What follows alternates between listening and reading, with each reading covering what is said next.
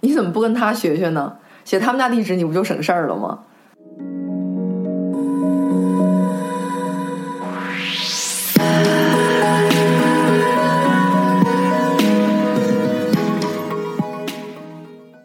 去年啊，在美国参加了几次朋友聚会，其中有两次特别有意思，直接激起了我的好奇心。说很有意思，并不是聚会本身，而是这两次承办聚会的东道主是互为宾客的。打比方说啊，上一次老王去了老李的聚会，那这一次呢，就换做老王做东，老李是串门的那个。这也没啥，你我在生活当中呢，经常会参加这样的聚会，轮番做东，依次请客。我感兴趣的点啊，是。老王参加老李的聚会，准备了很多食材，算是伴手礼吧。但是老王没有自己拿，而是事先在网上下单，把所有的食材全部快递到老李的家中。但是反过来，老李参加老王做东的聚会呢，他也要带很多的东西作为礼物嘛。可这回他并没有把东西直接快递到老王家，而是快递到自己家，然后自己一车一车的运到老王家。老王和老李呢，他们两家距离非常远。因为老李的家庭聚会在先嘛，所以我就一直在内心里觉得，哎，也许这是个好方法哈，把所有的东西都快递到目的地，自己就省着拿了，很聪明。但是老王家的聚会，老李家并不是这么做的呀，我就开始纳闷了，干嘛要这么费事儿呢？直接写上他家的地址，快递到对方家不就得了吗？多省心啊！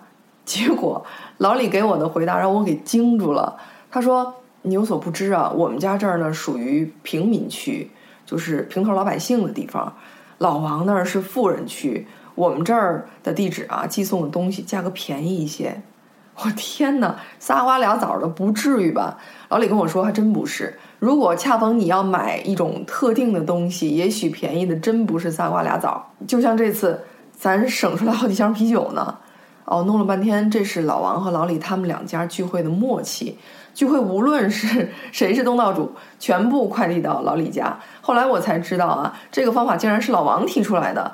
要知道他是在富人区啊，想来还真是哈。我人生当中确实遇到过不少所谓的富人，他们的节省观念确实让人叹为观止。该花的时候大笔一挥，眼睛都不带眨一下的；但遇到区别定价的时候，但凡有一个可以省钱的机会，一分钱你都甭想让他花。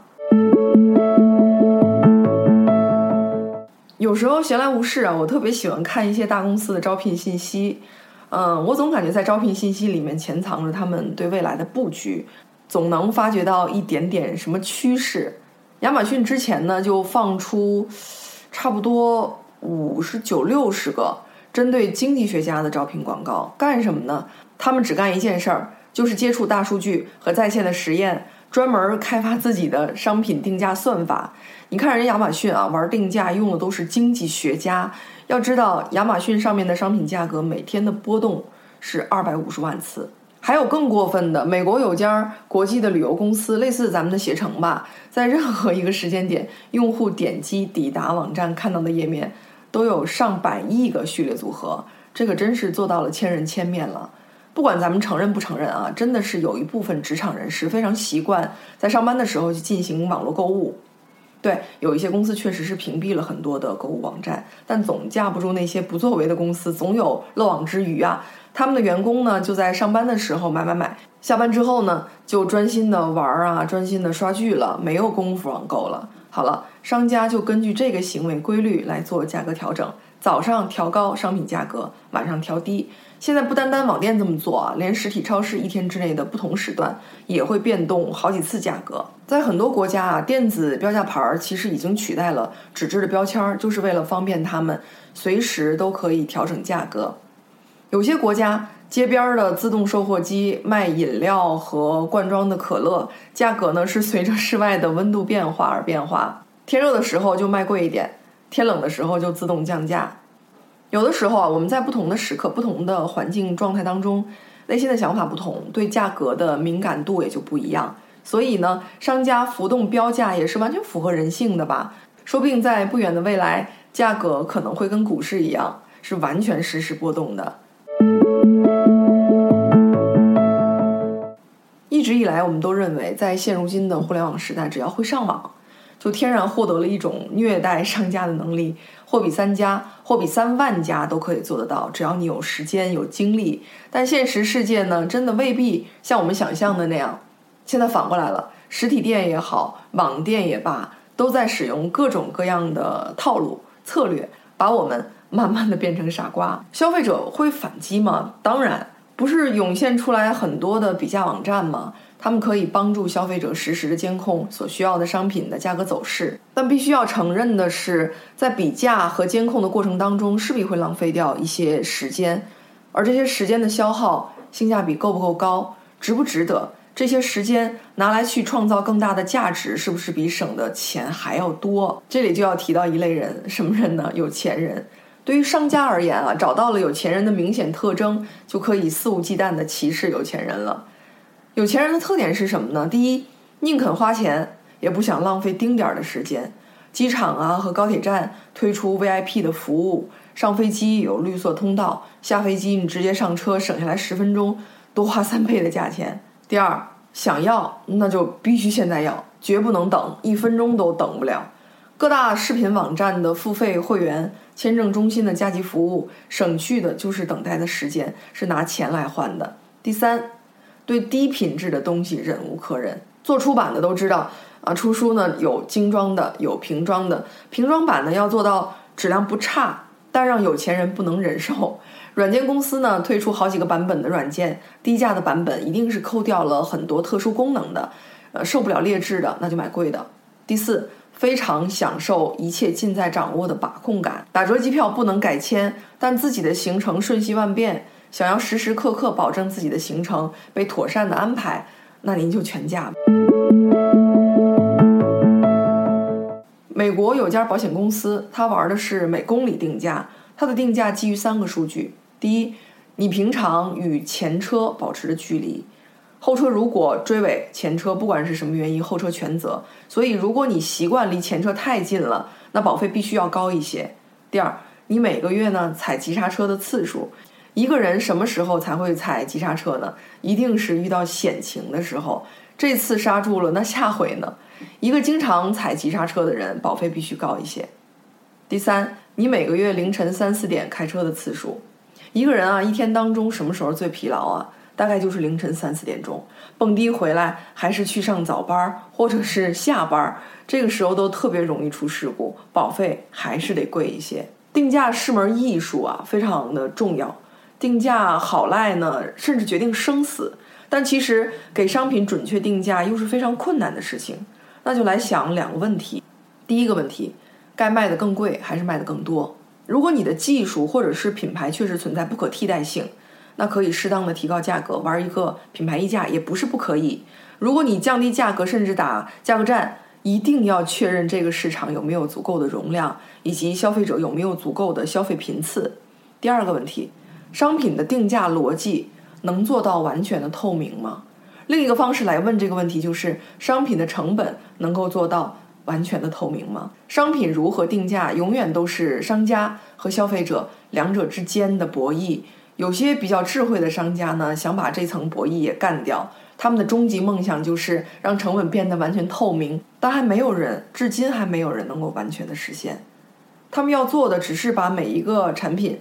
交付到用户手上，与此同时再附赠一个详细的成本单。更有噱头的会让会计师事务所审计，保证一分钱的利润都没有。在最后的小费那一栏，消费者愿意付多少随便填，完全是小费逻辑的，也是拍卖逻辑的。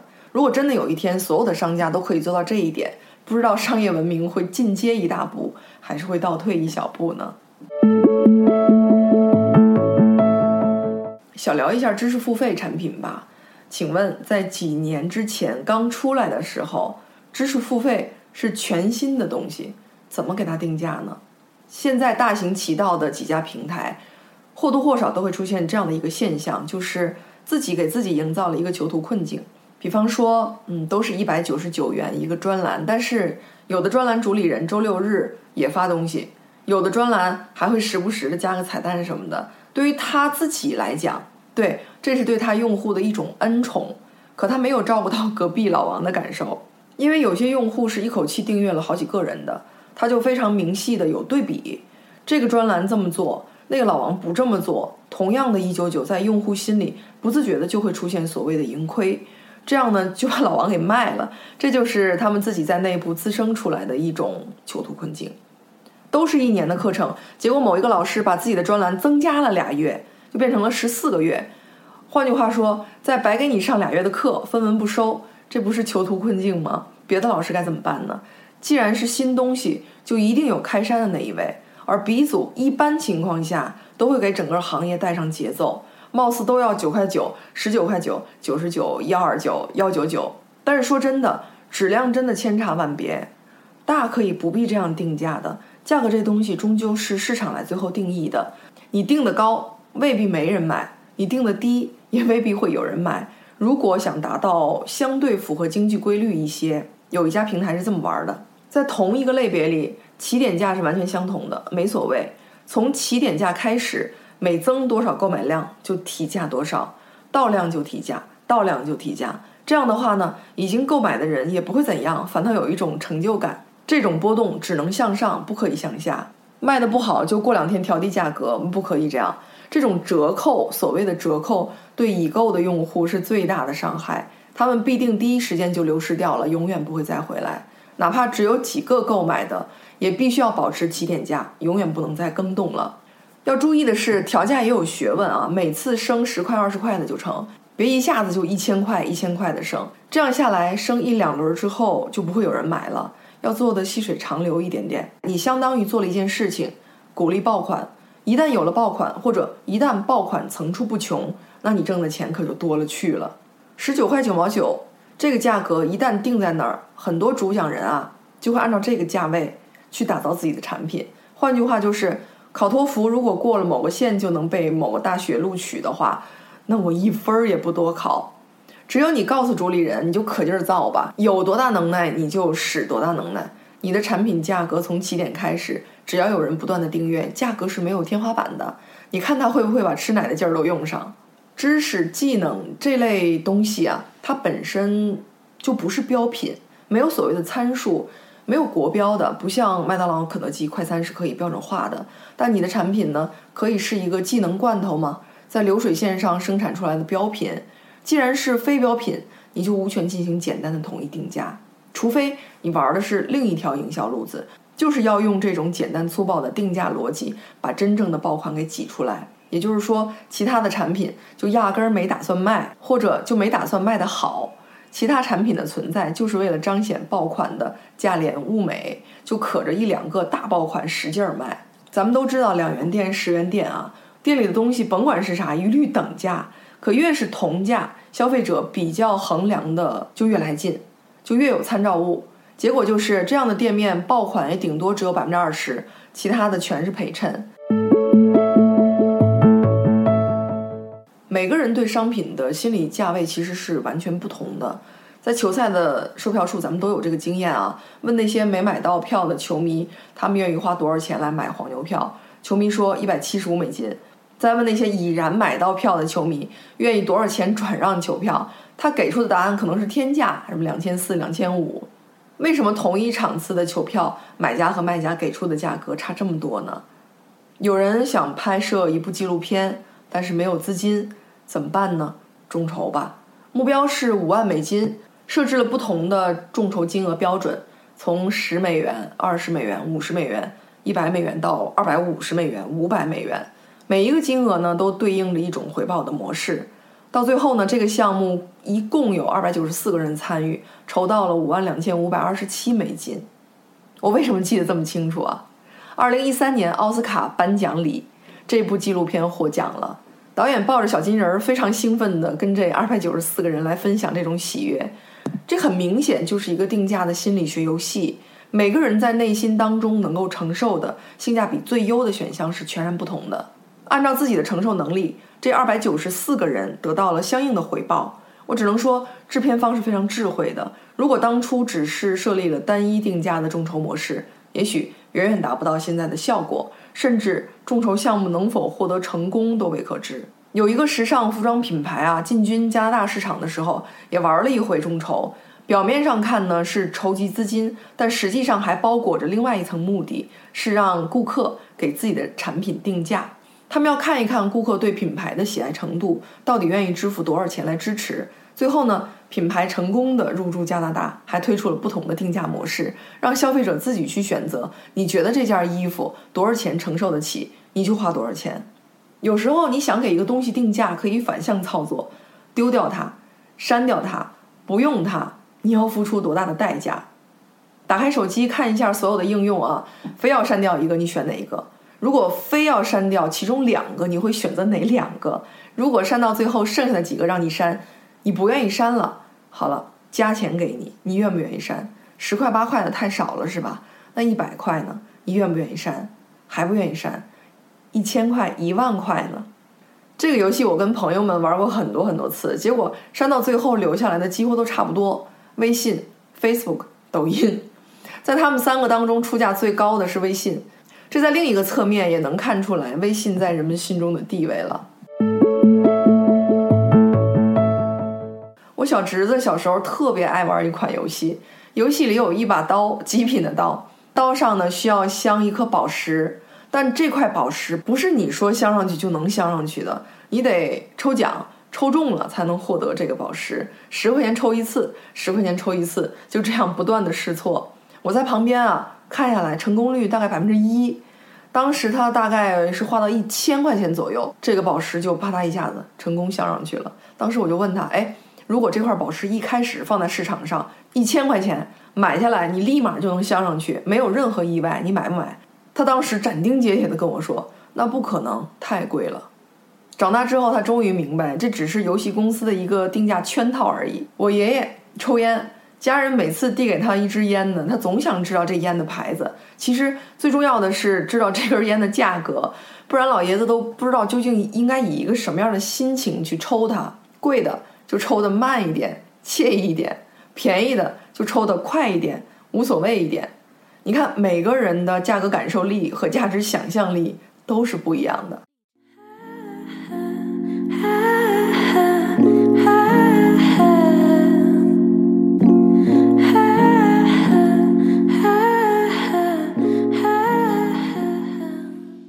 律师事务所为什么很少打广告？甚至好像也看不到什么广告，在律师群里好像有一个惯例似的，高端律所从来不打广告，只有那些做移民业务的小所才会打广告。那天我还跟朋友聊呢，他是做律师的，我就问怎么都看不见律所打广告呢？他说我们要保持一种高贵的感觉，如果有个别的律所这么干了，这个圈子里面就会非常瞧不起他们，并且北京还有一个硬性规定啊，嗯，是律师事务所职业广告管理办法吧，好像是。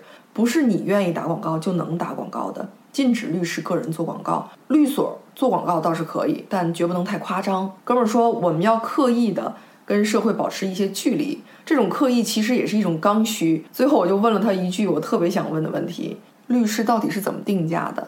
你们律师的要价是要互相商量好了才出手吗？还是随口一说，不怕有人恶意压低价格跟你们争吗？哥们儿就丢给我一句话：奢侈品。你怎么考虑奢侈品的逻辑，就怎么考虑我们这个行业吧。你猜我是懂了没懂